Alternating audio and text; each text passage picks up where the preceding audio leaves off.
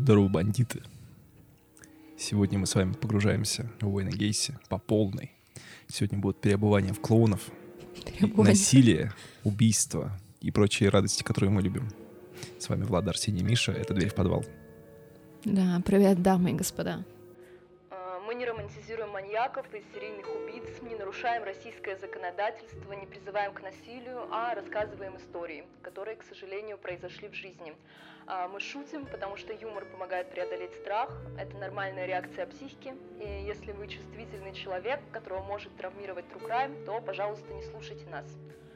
Мы не проводим журналистские расследования, а занимаемся исследованием открытых источников и предлагаем свои рассуждения, которые не претендуют на абсолютную истину. Чего вы меня, меня ждете? Я никому не хочу ни одного доброго слова говорить. Ничего не должен. планшет. Я без него ничего не могу. Миша никому ничего не должен. Он придерживается концепции экзистенциализма. Миша просто маньяк. Мы Да, я просто психопат, поэтому у меня эмпатии Отделяет ноль. себя от других субъектов. Итак, мы с вами в прошлый раз остановились на том, что Уэйна Гейси выпустили из тюречки через полтора года после отсидки 1,8, да, если не ошибаюсь? Нет, 18 месяцев, полтора года. Хорошо, полтора- э, через полтора года после отсидки его выпустили. А Что в водных у нас остается? У нас в водных остается, что он один, живет в своем доме замечательном. Но сначала с мамой. Ну, сначала с мамой, неважно. Помните, что лучший друг мужчины — Это это, его его, мама. мама. Отлично. Вот. И он уже полностью понял, что ему надо делать. Да, мы рассказываем про Бэйна Гейси без конкретной привязки к художественному произведению. Мы в прошлом выпуске немножко поговорили о референсах и той сцене, которая непосредственно вдохновила нас на запись выпуска. Непосредственно вдохновила. Какой-то Карлсон. А, давайте скажем так. У Уэйна Гейси было не самое приятное детство. Он был физически слабым. Отец постоянно его третировал и унижал. У нас нет признаков, эм, хотела сказать, пирамиды масла, триады Макдональда, но удовлетворением базовых потребностей в безопасности там, конечно, тоже не пахнет. И Уэйн Гейси оказался в тюрьме э, за то, что он склонял к сексуальным отношениям 15-летнего подростка. В общем, не самый лучший человек, а сейчас вы поймете, насколько. Итак, а, после отсидки у него был контрольный срок. Он несколько раз обвинялся в насилии... Как это? Сейчас. Ну, секс-офендером он был. Ну да-да-да, то есть и после его еще обвиняли в насилии над подростками, уже даже во время прохождения этого контрольного срока. А, 12 февраля 71 он склон- нашел мальчика на вокзале, отвез его к себе и э, склонил его к оральному сексу. в общем-то. Попытался. Я так понимаю, что самого процесса не было. Да, но обвинение сняли после того, как юноша начал его шантажировать, Гейси. Вот, комиссия по УДО по какой-то причине не получила эти данные и почему-то решили, что Гейси остается на свободе. Вот этот поворот вообще. Тут в нашей истории появляется новый зловещий адрес. Вскоре после освобождения из тюрьмы Гейси переехал в пригород Чикаго, Нордвуд Парк. В 1971 году купил там дом и занялся строительным бизнесом. А в строительном бизнесе бегает много маленьких мальчиков. Точнее, Уэйн Гейси заманивал туда много маленьких мальчиков. Вот. И в то же время он вступил в Демократическую партию США. Добрый вечер. А, тут он стал зна- казначеем благотворительного общества и занимался общественной деятельностью. Примерный семьянин, стопроцентный славянин. Но у него тогда не было уже, и уже семьи, так что тут не надо. Ну ты подожди. Но он и славянином не был. Это цитаты. Я второй или третий выпуск делаю отсылки к Оксимирону. Просто жду, когда он услышит это и напишет мне «Спасибо, Влада». Не будет такого. Я шучу. Хорошо, Гейси любил преувеличивать свое значение очень сильно. На самом деле он мог помочь с вывозом мусора и сделать свет на улице, но не более того.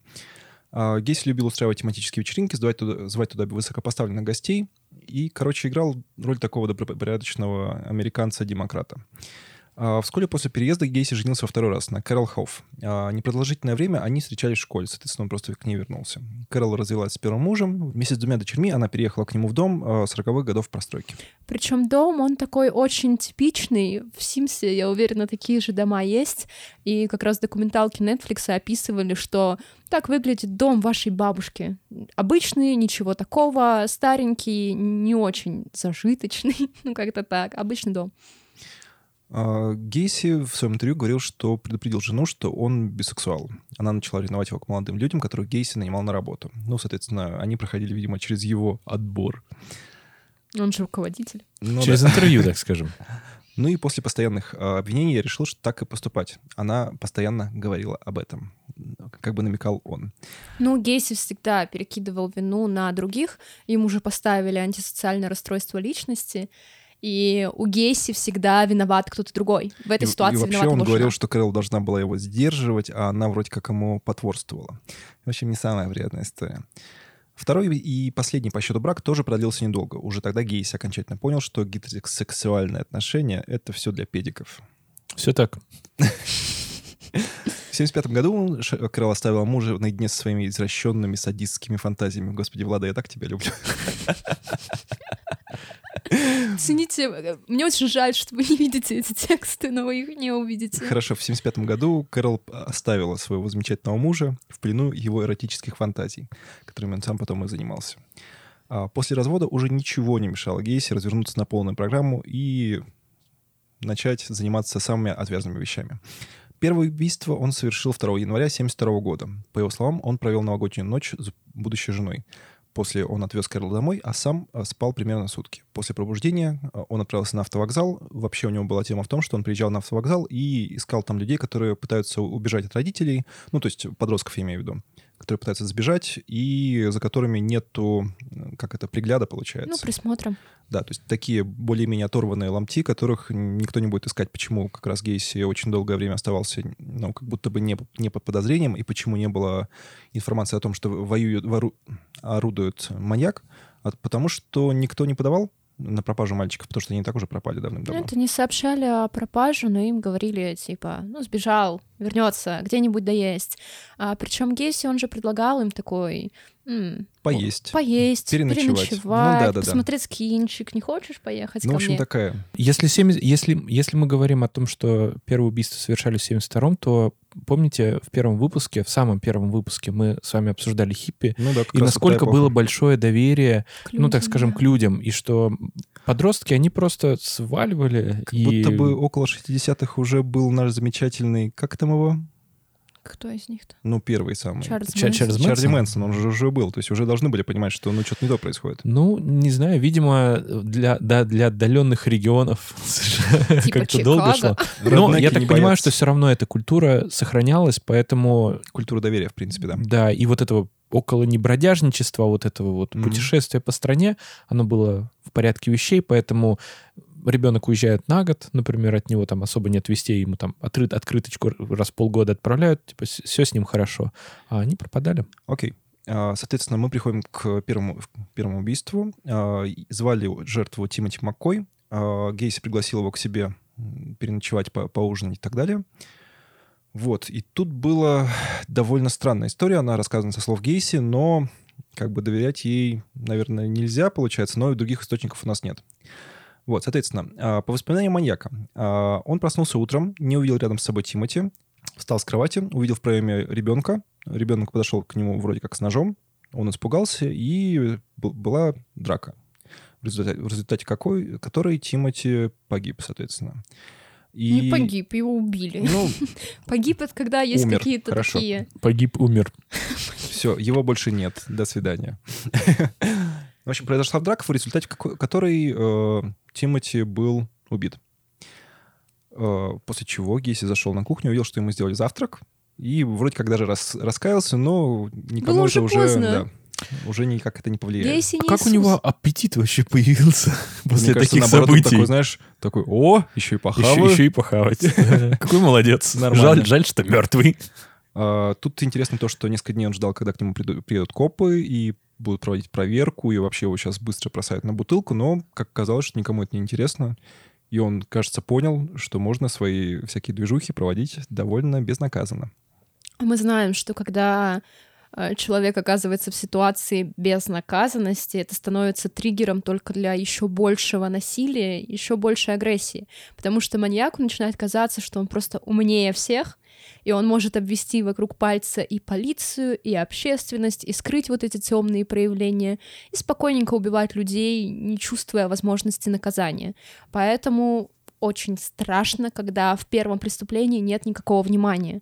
То есть, скорее, возможно, что если бы эта информация появилась в новостях, да, начала бы полиция э, щупать почву, его допрашивать, может быть, он бы испугался. И, допустим, затишье длилось бы Но дольше. тут, мне кажется, еще на- накладывается псих- психопатия его очевидная, и то, что у него не было никакого наказания, никакая Фемида за ним не пришла, а тут он такой, Получил да бы добро. и нет-то вообще. Хотя были все основания на самом-то Ну, деле. в основании, да. Но то- тоже, а кто бы подал заявление на этого, ну, то, что мальчик пропал, если он был на автовокзале, и родители его... Нет, я говорю не про то, что, э, видишь как, э, был до этого случай, да, когда он сексуальное, так скажем, насилие применял, и э, комиссия, видимо, по УДО как бы проигнорировала все эти обстоятельства. Вот эта история и пугает. По сути, когда ты секс-офендер, ты должен быть вообще в первом списке подозреваемых по любому преступлению против несовершеннолетнего, совершенного в твоем квадрате. Так его и поймают, кстати, небольшой спойлер. Поэтому и вот это вот отсутствие связи между разными участками полиции, между департаментами, это проблема, о которой в США говорят, наверное, практически во всех документалках, касающихся периода 60-х, 70-х годов, что, мол, один участок не передал информацию, один полицейский не захотел делиться с другим, не подозревал, что может быть что-то схожее в соседнем районе. И так они упускали преступников и убийц, которых могли поймать гораздо проще и легче. Но такова была правоохранительная система. Ничего не поделаешь. А, Возможно, родители этого мальчика и подавали заявление в полицию о пропаже ребенка, ну и им привычно ответили. Нагуляется, сам придет, ничего страшного. Поскольку у нас есть в этой истории даже неопознанные жертвы, то, скорее всего, их семьи до сих пор не знают, что дети уже мертвы. Еще немного об общественной и политической деятельности Гейси, потому что он не только убийца, он еще и у нас активный член общества. А, В 1971 году, после выхода из тюрьмы и возвращения в Чикаго, он основал строительную компанию, PDM она называлась, А, расшифровку сокращения даже сам Гейси никому не называл. Я смотрела интервью, где он такой, а, переводите как хотите. Предложил несколько странных расшифровок, и журналистка, ну ок, понятно. А там был какой-нибудь э, Pretorians must die. Да нет, там что-то про, поляков, по-моему, было.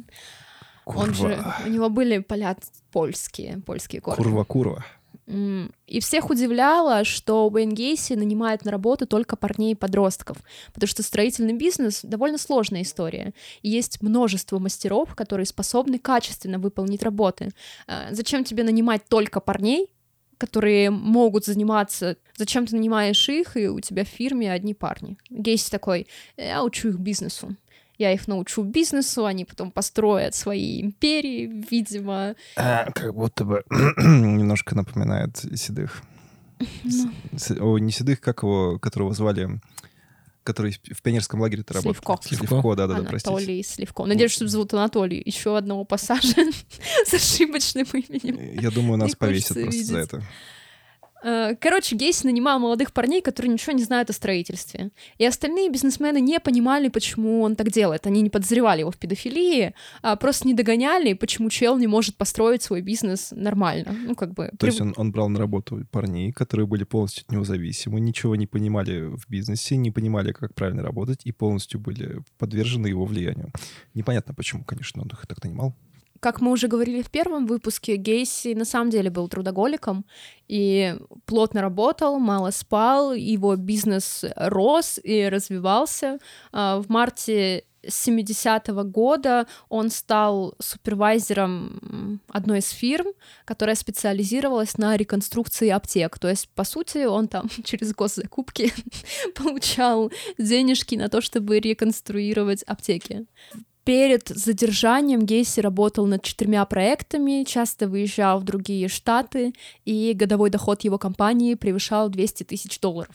А для 70-х годов это достаточно внушительная сумма. Э, Иногда юноши, которые начинали с ним работать, пропадали, но почему-то никого это не беспокоило, никто не заострял внимание, причем его бывшие работники, уже сейчас пожилые мужчины, в интервью рассказывают, ну да, как-то тогда я не думал, ну уехал и уехал, молодые парни часто менялись, Такое случается, это нормально. Юноши не очень любят физически серьезный труд, и им сложно настройки, поэтому они меняли работы.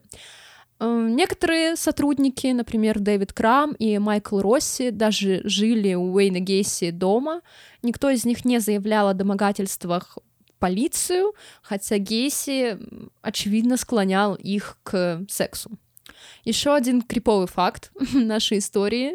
Уэйн Гейси любил клоунов. Причем любил он клоунов злых, и у него в спальне во время обысков полицейские увидели страшные портреты клоунов, и они сами никогда бы не смогли спать в помещении, где стоят такие портреты. Но Уэйна Гейси ничего не смущало.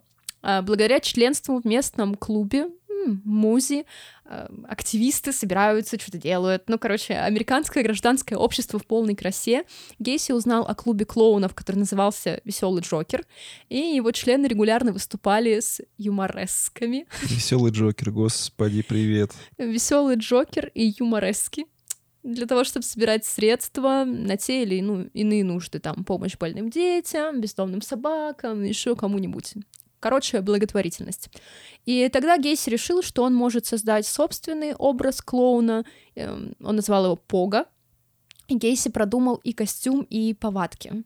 Эм, сам он объяснял приятелям, что когда ты клоун, ты можешь делать все, что угодно. Например, лапать женщин, садиться к ним на колени, все воспринимают как эту шутку. Это не проблема.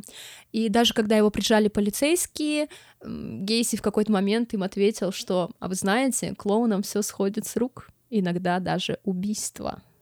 Такой он беспалевный чел, вообще не могу. Ну, тупой и еще тупее, как будто бы про Вейна Гейси и его клоунскую субличность один из примеров существования э, сюрреалистичных вещей в нашем мире.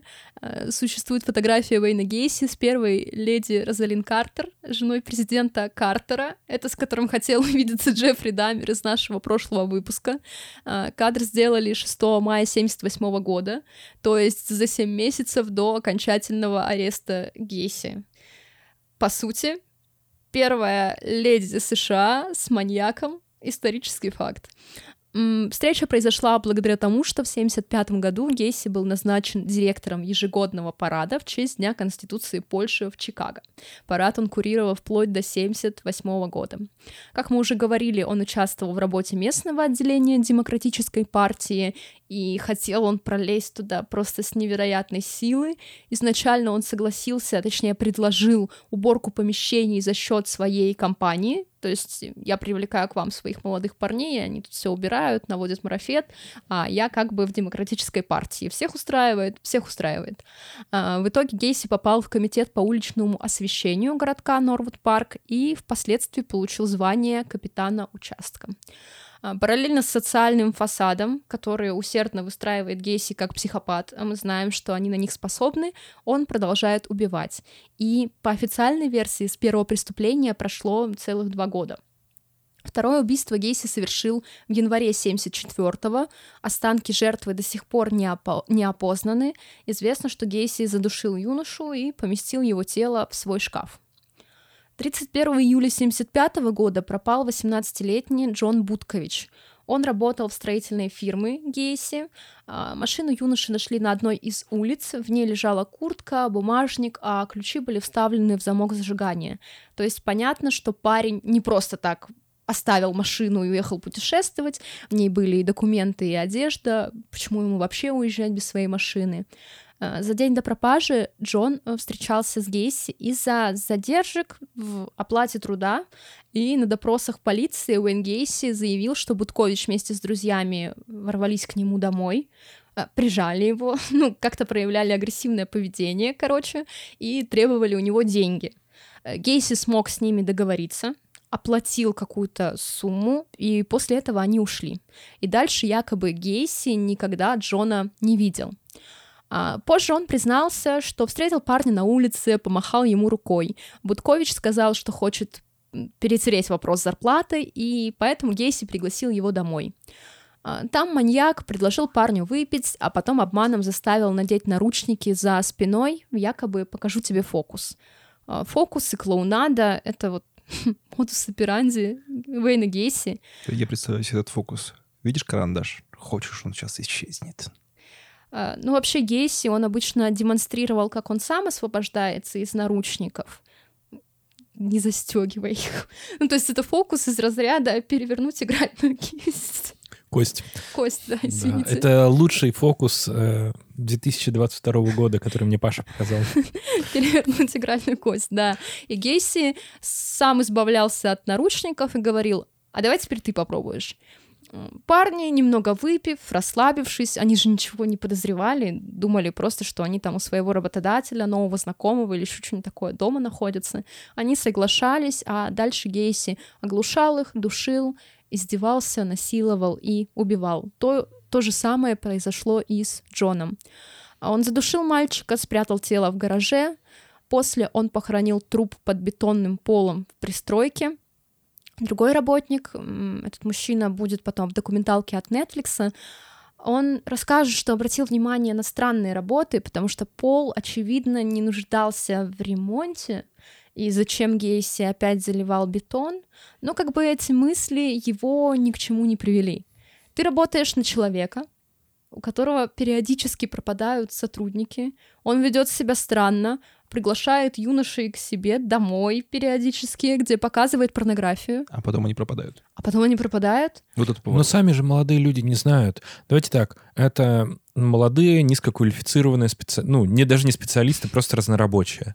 Текучка кадров в такой работе достаточно высокая. То есть каждый раз, когда в какой-нибудь организации, где большая текучка, пропадает, знаешь, типа увольняются сотрудники, все такие, да он просто уволился и как бы забил. Никто же не будет думать, что ага, кадровик ему выписывал, значит, э, выдавал приказ об увольнении, а значит, он его выдавал и его там насиловал, еще что-то делал. Такого же, это же абсурд. Все, э, мне кажется, со стороны это выглядело абсолютно нормально. Типа к нему приходят, люди приходят и уходят, это рабочие обычные, которые поработали сегодня, завтра забухали, Мне и просто он их нравится, увольняет. как они все уже постфактум подгоняют историю. Да. Ну, то есть в моменте никто не обращал внимания на странные вещи. А когда все знают про то, что Уэйн Гейси долбанный психопат, убийца и клоун, они такие... Да, помню, стоял я возле этого пола и думал, странно, зачем он его постелил. Да, такая Ну, же... да. Ага. Да- давай, давай. Да не, ну, в смысле, это же нормальная история. То есть ты когда видишь э, подоплеку, ты потом на- находишь какие-то моменты, которые ты не обращал внимания. Ну да, это как анекдот с этим. Я все время его напоминаю про трейдера.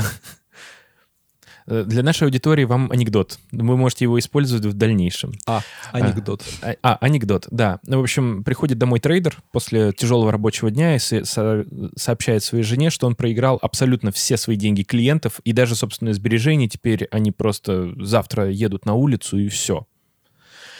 Жена спрашивает, как так? Он говорит, ну как, как? Говорит, неудачно зашел, неудачно вышел, по ставкам, говорит, ну вот, вот так вот рынок как бы работать, я ничего не могу, не мог сделать. Она говорит, ну, говорит, давай, показывай график за сегодня. Он ей представляет бумагу, он говорит, ну ты, конечно, и дебил. Вот смотри, вот здесь надо было покупать, а здесь продавать. Мне кажется, этот анекдот можно рассказать фразой «Знал бы прикуп, жил бы в Сочи». Да. Вот, ну, так или иначе, э, в общем, действительно в этот период... А, ты еще что-то хотела сказать? Нет? В общем, в этот период, это 66, 76-78 года, это самый такой пик активности Уэйна Гейси. И, например, э, в 76 году ознаменовался сразу же пятью жертвами. Методы совершения преступления были достаточно аналогичные, то есть он приглашал молодых людей к себе домой, под предлогом потусить, побухать, еще что-то, показывал им всякие фокусы с наручниками и так далее. В итоге их оглушал, насиловал и просто страшно издевался, затем убивал и закапывал у себя под домом. То есть у него была возможность под определенными местами дома, э, видимо, под- открыть пол, вырыть яму, и там он их захоранивал. И в последующем это место даже называлось что типа гробник Гейси, что-то Могильник. такое. Могильник Гейси, да. Гробник. Гробник. Вот. Гробник он называл. Гробник. Ну, прошу прощения, я человек никогда никого не захоранивал еще, я съедал сразу, вот, поэтому не знаю. А что ж ты делал с костями? Ты их сжигал и потом разбивал? Я тебе, я, я- нет, я тебе борщ варил. У Миши очень вкусный борщ. Вот именно, из друзей самое вкусное. Вот, короче говоря. Ну, описывать конкретное убийство я не, не вижу особого смысла. Это все были молодые люди, несовершеннолетние. А, В дополнение к тому, что Влада рассказывала, что действительно в последующем все такие странности какие-то замечали. Соседи Гейси в 76 году э, слышали крики и плач, раздающиеся ночью. Но подумали, что это, ну, как бы Гейси же один живет, и к нему приходят молодые люди. Ну, Плачут ну они? плачут. Что, смотрят, наверное, интервью с Нойзом. Или фильм «Горбатая гора». Да, что-нибудь такое. Вот, поэтому особого внимания не, придавали. Вот. В последующем, а, когда уже Гейси находился под следствием, он описывал схему а, расположения закопанных тел под своим домом. И если вы хотите получить еще немножечко ужаса, то можете загуглить. Не слушайте Владу, она вам будет говорить, что не надо, это ужасно. Я вам посмотрите, посмотрите, это очень интересно. И он как строитель проявил, ну, достаточно интересную архитектурную фантазию. Как это все дело распределить так, чтобы они укладывались более-менее логично. Мне кажется, у него был хаотичный подход. А вам не кажется, что в бизнес-школах, просто в американских, немножко есть курс, маленький легкий курс, типа как... за- Закапывание Да-да-да, трупов у себя как дома. спрятать трупы, как э, уби- убивать, чтобы это было незаметно. Ты знаешь, это не шутка, потому что есть такой предмет, называется Логистика. сопротивление материалов. А, ну да, Нет. сопромат. И в зависимости, я больше чем уверен, что определенные органические э, материалы, они так или иначе, кости, например, они используются в строительстве, либо в каком-то отделке в какой-нибудь. Ну, смотри, ты хочешь повесить чучело животного, например, у себя на стиле. Я понял, о чем ты говоришь. Вот. Или ты отде- хочешь отделку какую-то сделать, ну, такую Слоновой специфическую, например, слоновой кость. Ты должен примерно понимать, как это. То есть раздел в этой науке, он существует. Поэтому не исключено, что если Гейси был бы достаточно умным человеком, он бы в этом всем разбирался. Миш, можно вопрос, не связанный с повествованием? А ты где учился этому всему? А, Есть сериал «Как избежать наказания за убийство». А, Мог бы быть такой курс в ЕРГУ имени Демидова. Ты знаешь, э, на этот вопрос, этот вопрос очень часто задают студенты преподавателям, и они отвечают примерно одно и то же на самом деле. Для того, чтобы нарушать закон, нужно его знать лучше, чем все окружающие из тебя. Поэтому учитесь, пожалуйста. Я почему-то так, я почему-то так и знал, что... Ну, так, э, в разных фразах, но это примерно то же самое, да. Значит, и к вопросу о неопознанных жертвах, которые Гейси, возможно, на которые указывал, либо упоминал, но либо забывал, либо просто, ну, как-то Так а что, все их имена, достаточных- что ли, помнить? достаточных доказательств не было. В общем, необходимо было так или иначе опознать все тела, которые в ходе расследования были найдены. Вот. Э, Так как технологии ДНК не были развиты, как в современном мире, большинство тел опознавали по стоматологическим картам. Американцы очень любят лечить зубы, и у них у всех есть стоматологические карты, в отличие от нас. Можно рандомный анекдот? Ну-ка. А, Как отличить европейца от американца? Посмотреть на его зубы. Ну, у всех европейцев, короче, с точки зрения американцев, у всех европейцев стрёмные зубы. У британцев, мне кажется. У всех. Да. Мы не заботимся о своих зубах. В Европе нет культа брекетов. Если у вас неровные зубы, к вам не будут относиться как к какому-то изгою. Посмотрите на Тома Харди. У него зубы, как у меня, нижний ряд. Хотя я носила брекеты. А в Америке, если у тебя плохие зубы, это свидетельствует о том, что ты не беспокоишься о своем здоровье, и ты вообще в каком-то супер низшем классе. В общем, судебно-медицинский эксперт, назначенный в рамках этого расследования, использовал черепа оставшихся неопознанных жертв для реконструкции лиц. Их разместили в СМИ, чтобы родственники могли, в общем-то, их опознать и помочь э, ходу расследования. Э, Составлены наиболее вероятные даты, когда Гейси убил этих молодых людей. И только в 2018 году э, в СМИ были опубликованы обновленные снимки реконструкции. В 2008 году 8 из 33 жертв Гейси были неопознаны. С момента использования ДНК э, в анализе останков было повторное открытие дела для исследования дополнительных доказательств. И несмотря на уже состоявшуюся смертную казнь преступника. В результате данного исследования было установлено четыре личности дополнительной жертвы. И одну из них звали Уилл Банди. Существуют неопознанные тела, которые и в настоящий момент, в общем-то, никак не легли в основу обвинения и просто пропали, и все. Нет, но они есть в списке жертв в Гейсе, но неизвестно, кто эти люди. Но они судом не установлены, поэтому это пред, просто предположение следствия. И до сих пор э, работает сайт шерифа, где вы можете оставить информацию о своем родственнике, который пропал вот в этот период, когда орудовал Гейси, и как бы связаться с полицией, чтобы помочь установить личность. То есть тебе покажут реконструкцию снимка, возьмут у тебя ДНК, сравнят ее с погибшей жертвой и могут помочь установить связь. А, мы с вами погружаемся в 11 декабря 1978 года. Гейси пришел в аптеку Нисон а, по своей работе строительной и познакомился там с Робертом Пиестом, а, с которым он вышел на улицу. Парень был 15-летним, его все любили, у него не было проблем с девушками, и его пропажа вместе с Гейси, ну, соответственно, потом он в аптеку не вернулся, очевидно. Вот, стала довольно очевидной. Его, его начали искать, а, начались следственные действия какого-то рода, вот, и полиция сразу обратила внимание на это дело. А, мать мальчика вечером пришла в аптеку, сын не вернулся, и, а в этот вечер семья праздновала ее день рождения. То есть еще один триггер получился. То есть, ну, по, по большому счету, тут совпадений довольно много случилось. Ну еще. да, он не мог просто сбежать, потому что у него все окей, в социальной жизни все окей, родителей он любит, а у мамы день рождения. Куда он сбежит? Ну да, девушка, которая работала на кассе, подтвердила, что он ушел с Гейси, и потом его никто не видел. А, потом вышло, что у Гейси статья за эту самую, за садомию, и немножко сошлось. Соответственно, к нему отправились. Э, стали проводить обыск, нашли огромное дрочило.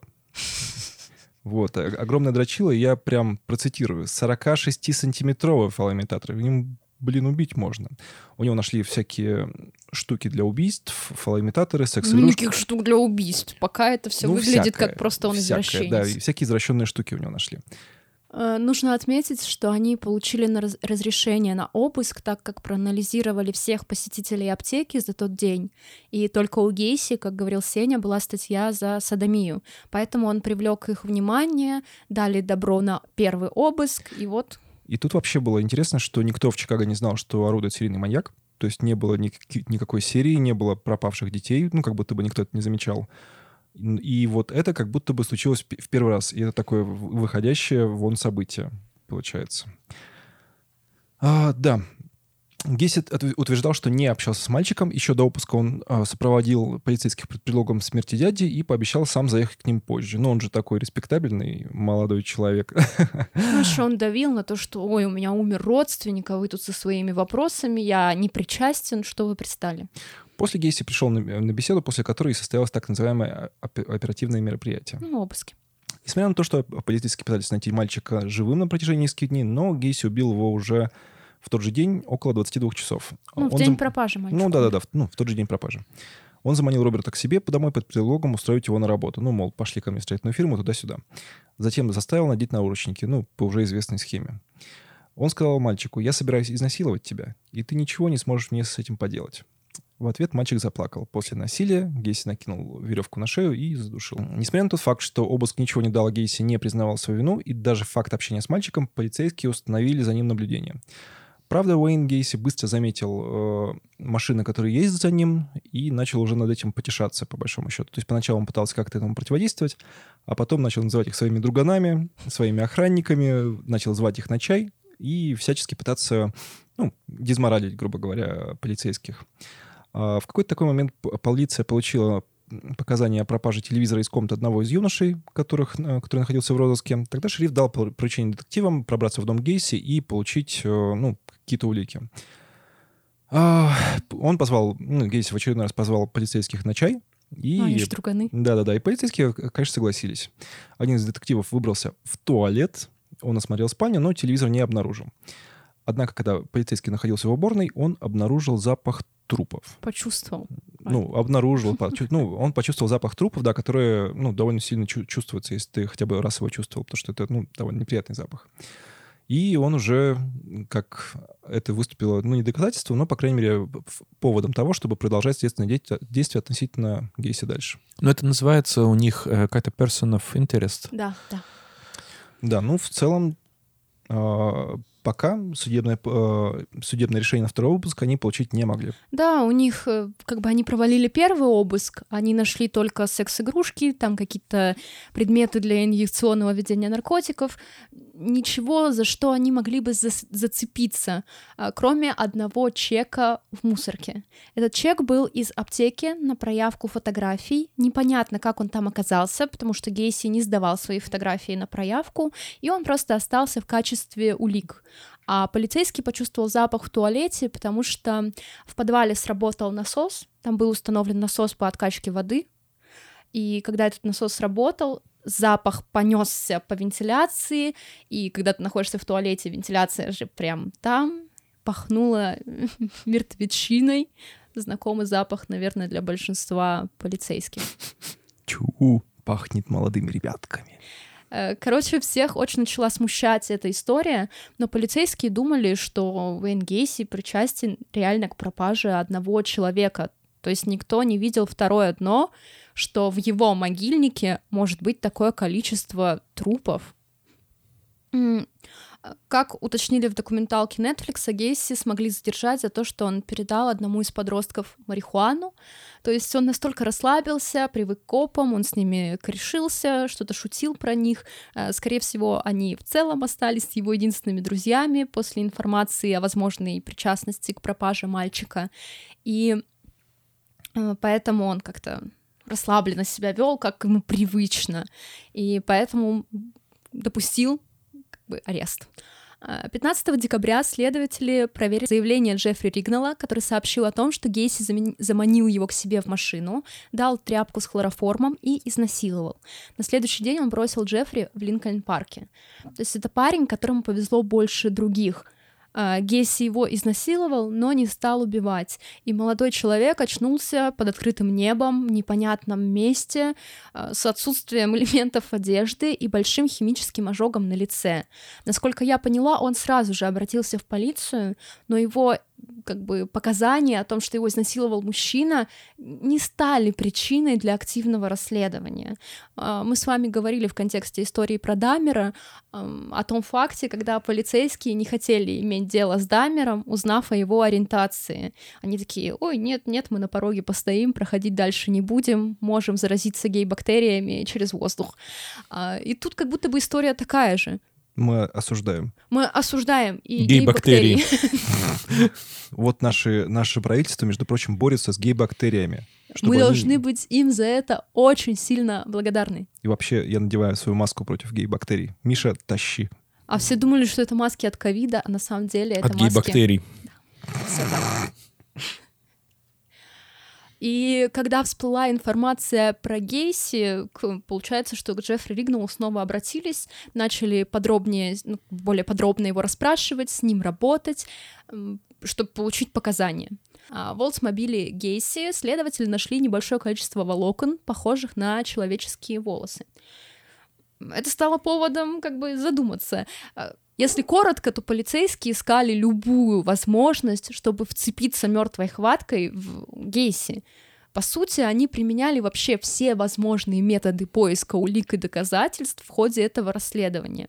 И для эксперимента они взяли несколько автомобилей, среди которых была и машина Гейси, и изучили их с помощью специально обученных собак, служебные животные. Одна из них легла на пассажирское сиденье Гейси, что является знаком смерти, когда собак обучают. То есть э, кинологи, тренируя, дрессируя собак, дают им четкие установки по тому, как себя вести. Комиссар Рекс полностью вымышленный сериал, потому что собака не может выполнять столько действий одновременно. Обычно собаки на чем-то специализируются, наркотики, трупы, это все. И эта собака специализировалась на трупах, поэтому она легла на переднее сиденье.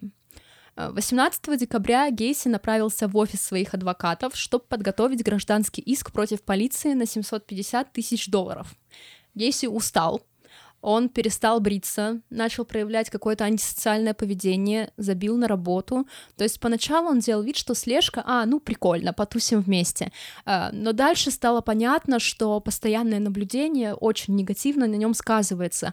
Мне кажется, даже если ты не подозреваемый и не маньяк, и не убийца, но за тобой все время будут следить, нервы начнут шалить только так. Именно поэтому мы не живем в Москве. Именно поэтому мы не хотим, чтобы у нас были сталкеры. так скажем.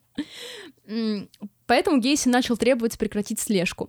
А, в тот же день оперативники смогли отследить связь чека, найденного в мусоре Гейси во время обыска, с пистом. Оказалось, что вот та девушка, которая работала на кассе и рассказала, что парень последним видел Гейси и ушел вместе с ним, она случайно на автомате положила чек в его пуховик. Она надела куртку писта, потому что было холодно в магазине, касса находится, как всегда, у двери, она попросила его пуховик и дальше положила чек. Причем Гейси начал ее обвинять в том, что она все врет, она все выдумала, и девушка описывает, как ей было обидно вообще от этих слов, потому что она никому в жизни не соврала, а тут она уверена, что человек маньяк, что он убил там ее друга, ее коллегу, и ей говорят, что она обманщица. И возник резонный вопрос, как вообще этот чек оказался в доме Гейси, если он даже не общался с парнем. И это стало э, весомой причиной для нового обыска.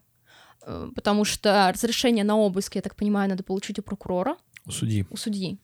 И судье надо предоставить причины для проведения этого обыска. Именно так.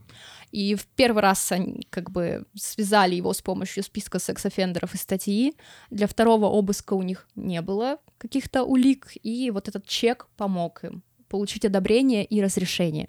Потому что когда в стране действуют законы, к вам в дом просто так не могут ввалиться. Вечером 20 декабря Гейси отправился на якобы запланированную встречу со своими адвокатами. Одним из них был Сэм Амиранте. Э, и Гейси сразу по приходу попросил ему налить выпить. Сам адвокат рассказывает, что он еще был молоденький, без особого опыта, просто Гейси как-то к нему проникся. Адвокату было что ли 30 лет, он совсем там недавно начал свою карьеру, в Америке дольше, дольше люди учатся, чем мы. И он не знал, чего ждать.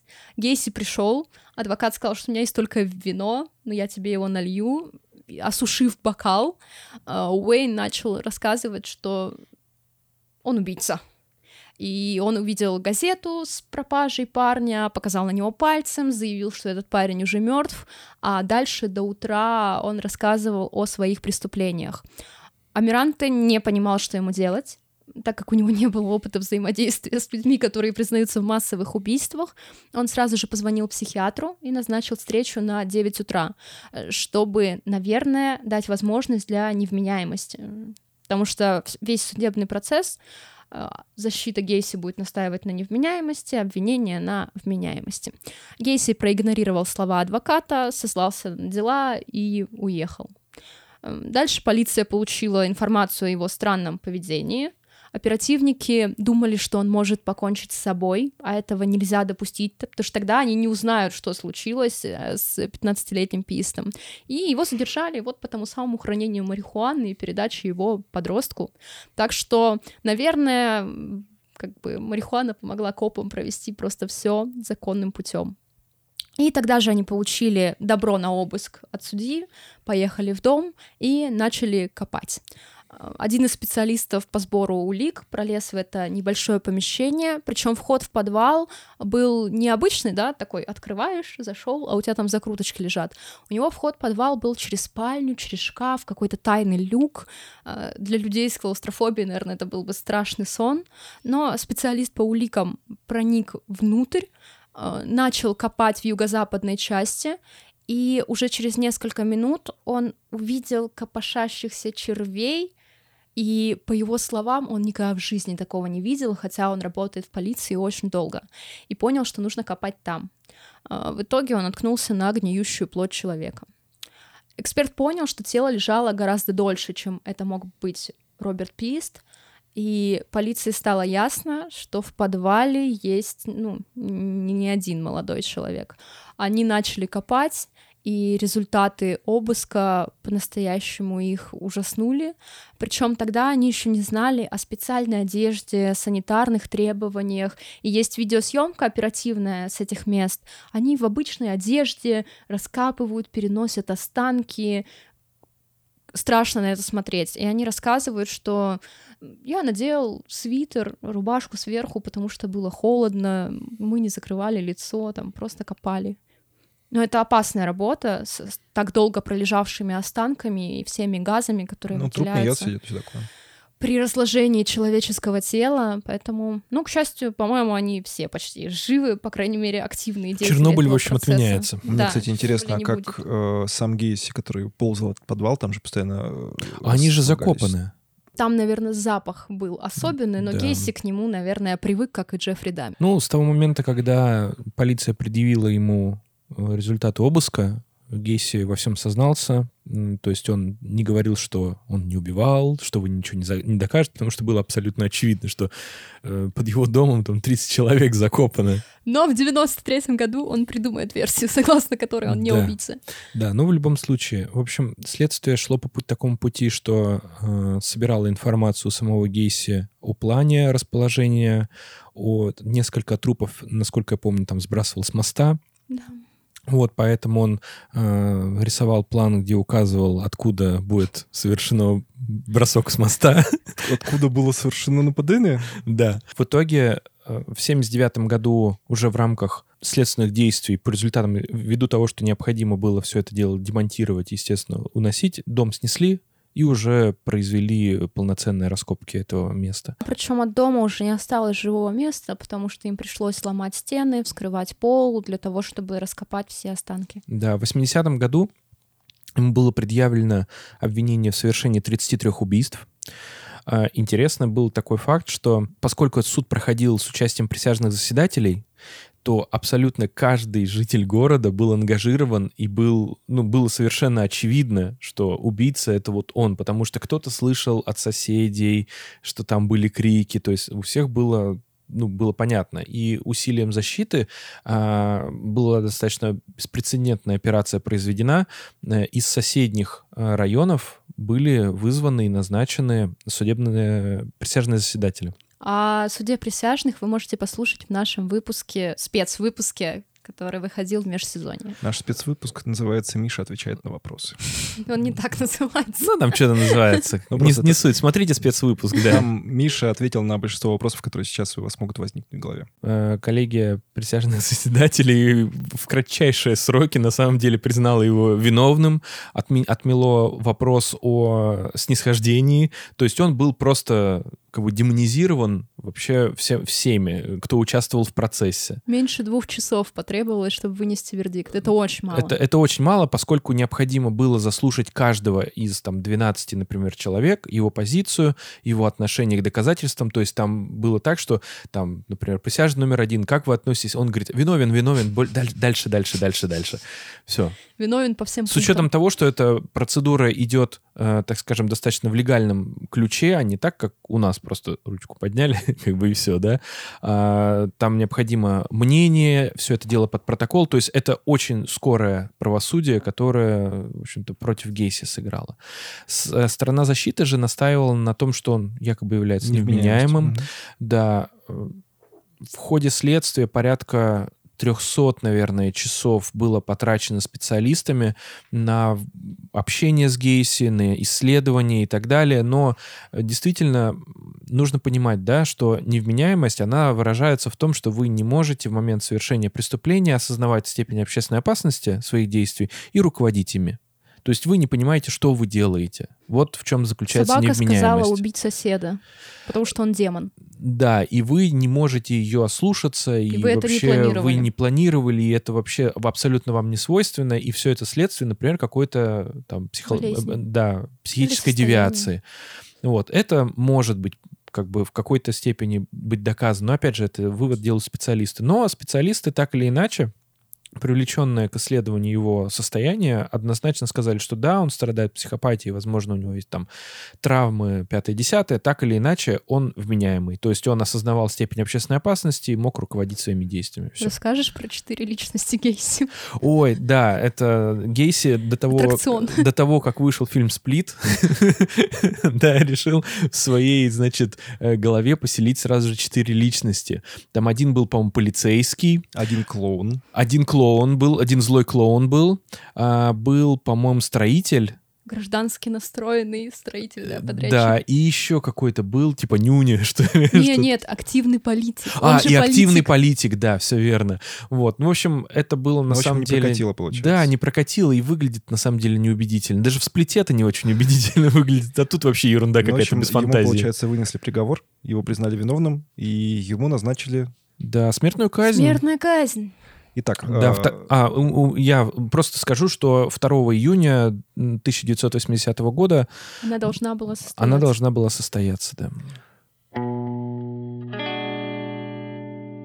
После вынесения приговора Гейси э, отправили в исправительный центр Менор, где он оставался в камере для смертников в, теч- в течение, задумайтесь, 14 лет. В общем, 15 февраля 1983 года на него напал другой заключенный с э, заостренной проволокой и попытался его убить. Ну, что-то не получилось, оба получили травмы, и обоих а, отвезли, отвезли в, в лазарет. Смертную казнь назначили 10 мая 1994 года. Тут же все апелляции, надо их рассмотреть. Ну да, Он да. же против своей смерти. За день до такое. этого ему э, разрешили провести пикник, куда он попросил курочку KFC, клубничку и все такое. Ну, в общем, ему разрешили провести время с семьей. Э, видимо, кто-то из семьи еще все еще хотел с ним общаться, и тем более есть с ним на, за одним пикником. Они просто хотели, видимо, халявные крылышки KFC. Ну, возможно, да. Ну, мне И- кажется, извини, э, прерву, у него же просто тесть был э, этим собственником франшизы KFC. Я думаю, что он за жизнь свою этой KFC вообще обожрался. Просто какого знаю, черта да-да-да, почему последний KFC? ужин это Ну нет, KFC? у него там еще А были... любил. Ну, Ну, вот я уважаю его за выбор KFC One Love вообще. У него там была еще клубника, креветки. То есть он просто набрал продуктов, видимо, которые ему По нравились. кайфу вообще. Диетическая кола. Сень, ты осуждаешь его? Ох, Можно, извините. можно, Я можно, можно диетическую оф- колу. офф-топ вопрос. Представьте, что вас незаконно, естественно, незаконно, я не могу представить, что вы совершили такое преступление, но так или иначе вас приговаривают к смертной казни. Какая, как- какой последний ужин у вас будет? Что вы выберете? Честно, я бы хотел вот такой кусок пармезана, Мгм. наш- э, величиной, наверное, с колесо машины. Так. в котором я бы проковырял в середине дырочку, поджег, и мне бы там сделали карбонару. И потом бы я этот кусок пармезана грыз. Вы видите, что с нами санкции делают? Э, Я бы выбрала какой-нибудь большой вкусный бургер, картошку фри. Я не очень, да, отличаюсь от Гейси. Сырный соус, что-нибудь такое.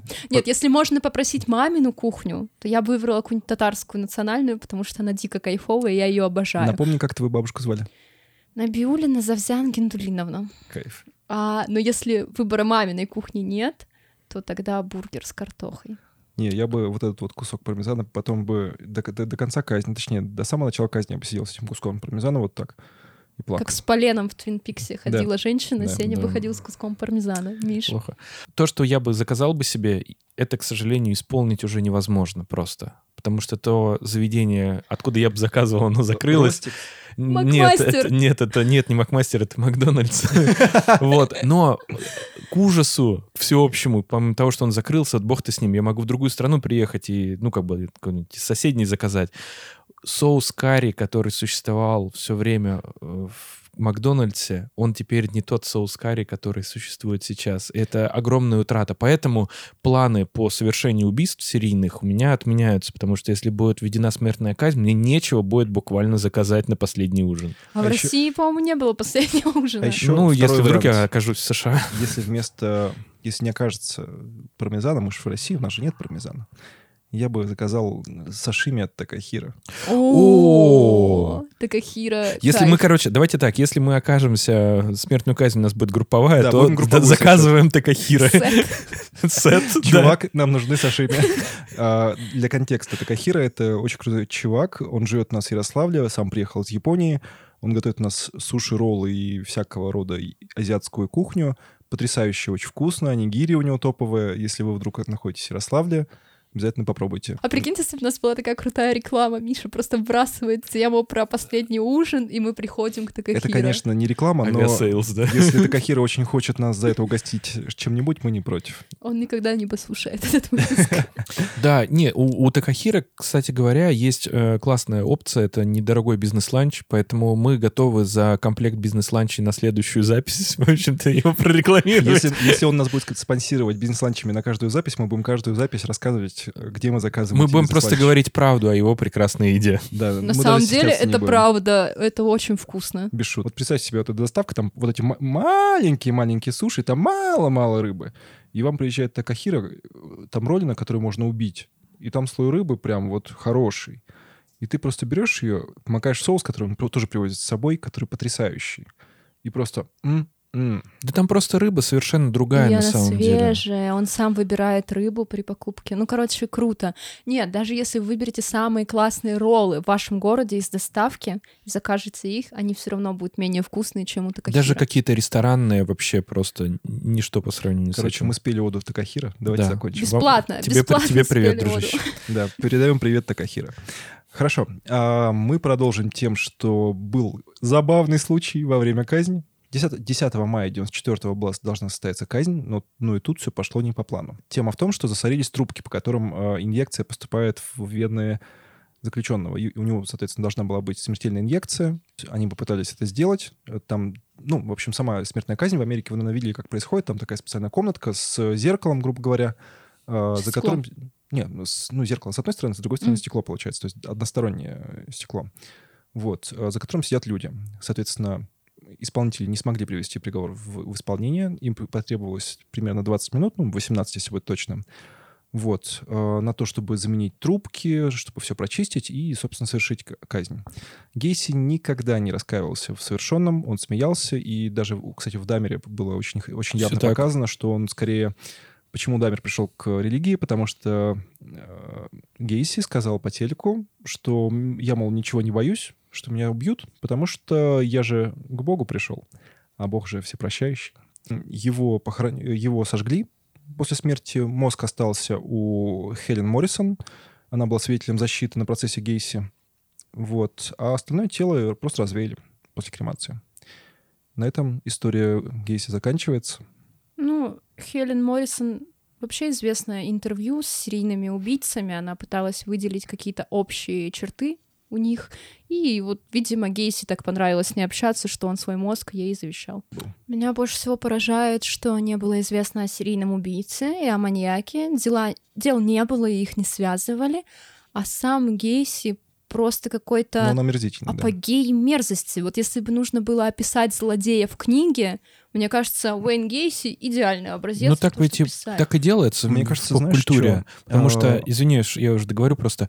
э, Например, в Соус Парке он там тусит с дьяволом. М. А, напомню тебе, помнишь, э, может быть, фильм такой был, по-моему, из нулевых или из 90-х «Спаун» по комиксам. Да-да-да. Там, да. э, так скажем, один из самых главных антагонистов, это такой демон, Ну, он был помощник дьявола, клоуном. да. Он Очень был похоже клоуном. рас- расписанным под И тоже прямо амаш очень чувствуется. Но Спаун, по-моему, тоже, он ведь в каком-то 94-м уже был. Это Ну скорее- да, нет, это понятно, что они списаны как бы с историей, с оно, там, как бы, это все А, понятно. Вообще, а, что я хотел сказать, что даже, например, Владимир Харконин, который появлялся у, ну, в «Дюне» Фрэнка Герберта, даже он был чем-то похож, ну, вот по поведению, по повадкам на Гейсе. Может, он был толстым? Нет, по, по поведению, по повадкам. Ну, толстый-то ладно. Ну, в смысле, я тебе сделаю все, что я хочу, а ты мне за это ничего не сможешь сделать. Как будто бы это из Харконина вырезано.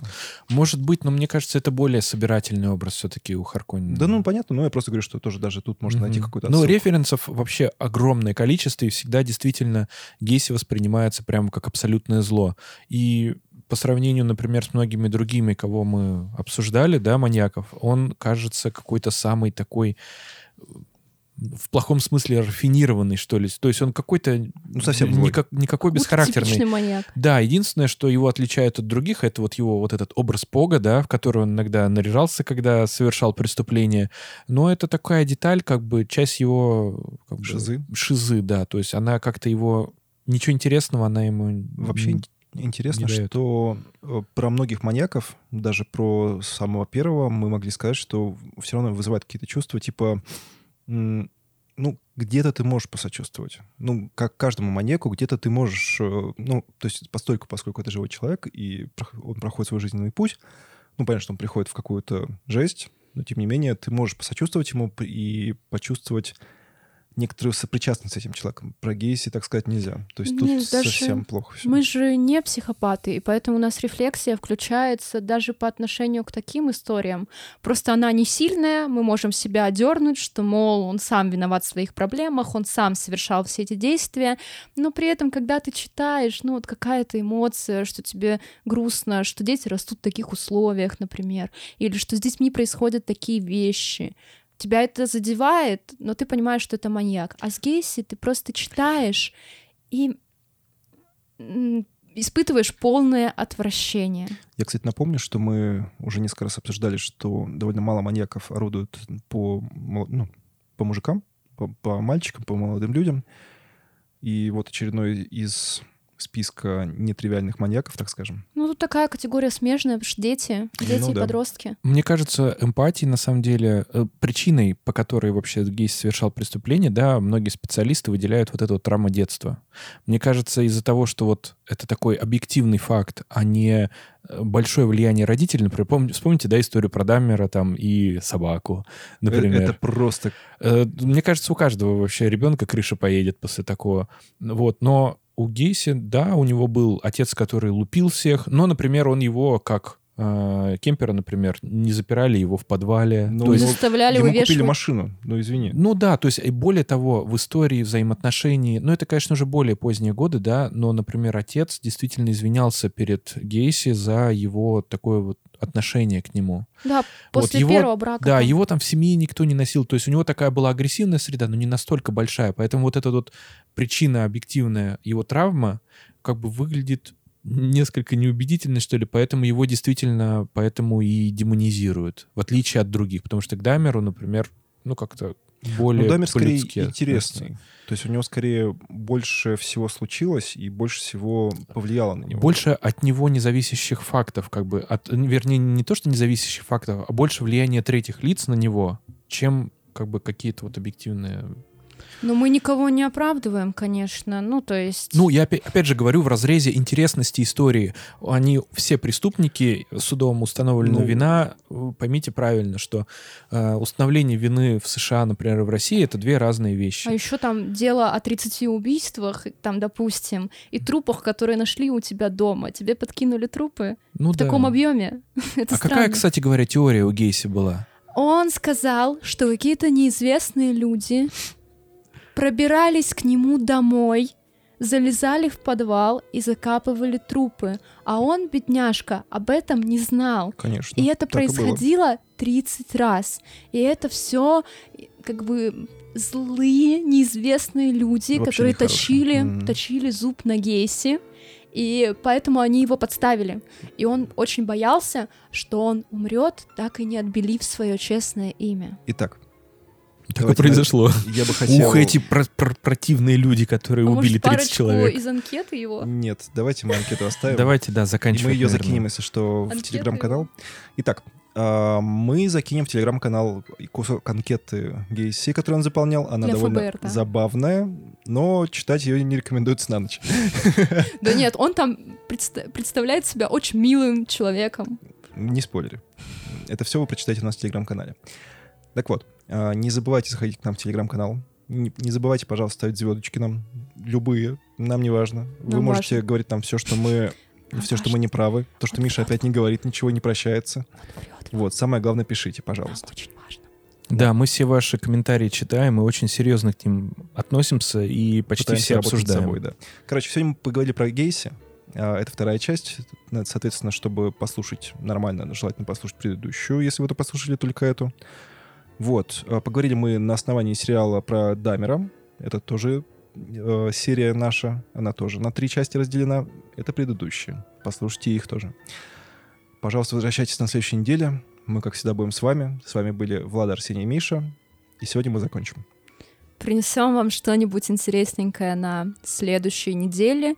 У нас, как бы понимаете, есть супер популярные кейсы, которые всем отдаленно знакомы, потому что они часто становятся прототипами, какими-то образами для массовой культуры. Согласитесь, чем известнее маньяк, тем, скорее всего, больше будет продуктов массовой культуры о нем. А есть кейсы нетривиальные, типа казахстанских или липецкий душитель или ну, все такое. Я хочу сказать уй-буй. Спасибо большое, что слушали нас, и мы готовы общаться с вами в соцсетях в любое время. Ну что, всем пока. До встречи на следующей неделе. Пока-пока-пока.